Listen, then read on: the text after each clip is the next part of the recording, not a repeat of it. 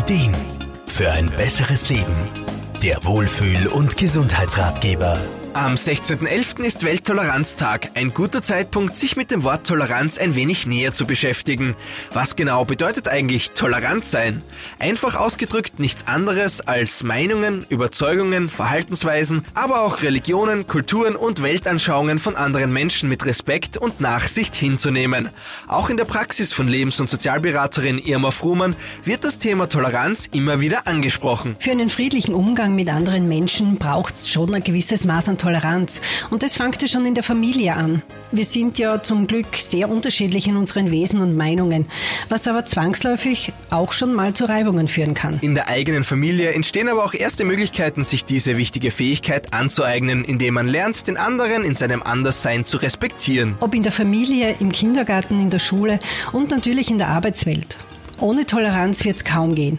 Es gibt kaum jemanden, der nicht den Mitschüler, den Lehrer, den Kollegen hat, den man sehr schwer aushält und mit dem man aber trotzdem klarkommen muss.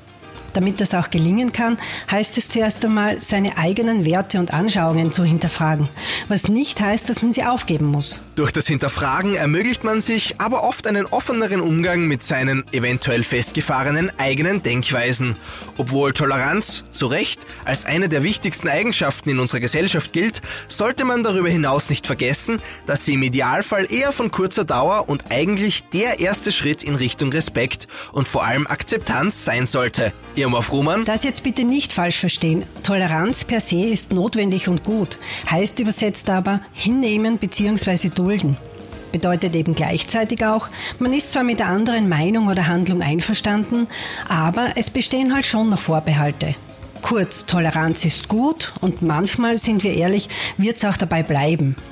Ziel, je nach Situation, wäre letztendlich halt schon die Akzeptanz. So wichtig diese Fähigkeit im Zusammenleben auch ist, so gibt es doch Situationen, in denen das Verhalten von anderen Menschen nicht mehr toleriert werden kann. Man spricht da von einer gewissen Toleranzgrenze. Die ist spätestens dann erreicht, wenn jemand durch sein Verhalten zum Beispiel die persönliche Freiheit einschränkt oder auch kriminelle Handlungen setzt. In so einem Fall ist ganz klar jede Toleranz fehl am Platz. Hier gilt es natürlich, dementsprechende Schritte zu setzen. Ob im familiären Kreis oder im sozialen Umfeld, ob gewollt oder nicht. Wir werden immer wieder mit unterschiedlichen Verhaltens- und Denkweisen, aber auch fremden Kulturen und damit verbundenen für uns unbekannten Gewohnheiten konfrontiert. Auch wenn vieles nicht immer nachvollziehbar ist, tolerantes Verhalten zeigt sich durch eine nachhaltige, respektvolle und freundliche Haltung gegenüber unseren Mitmenschen. Markus Kropatsch Serviceredaktion. Der Wohlfühl- und Gesundheitsratgeber. Jede Woche neu.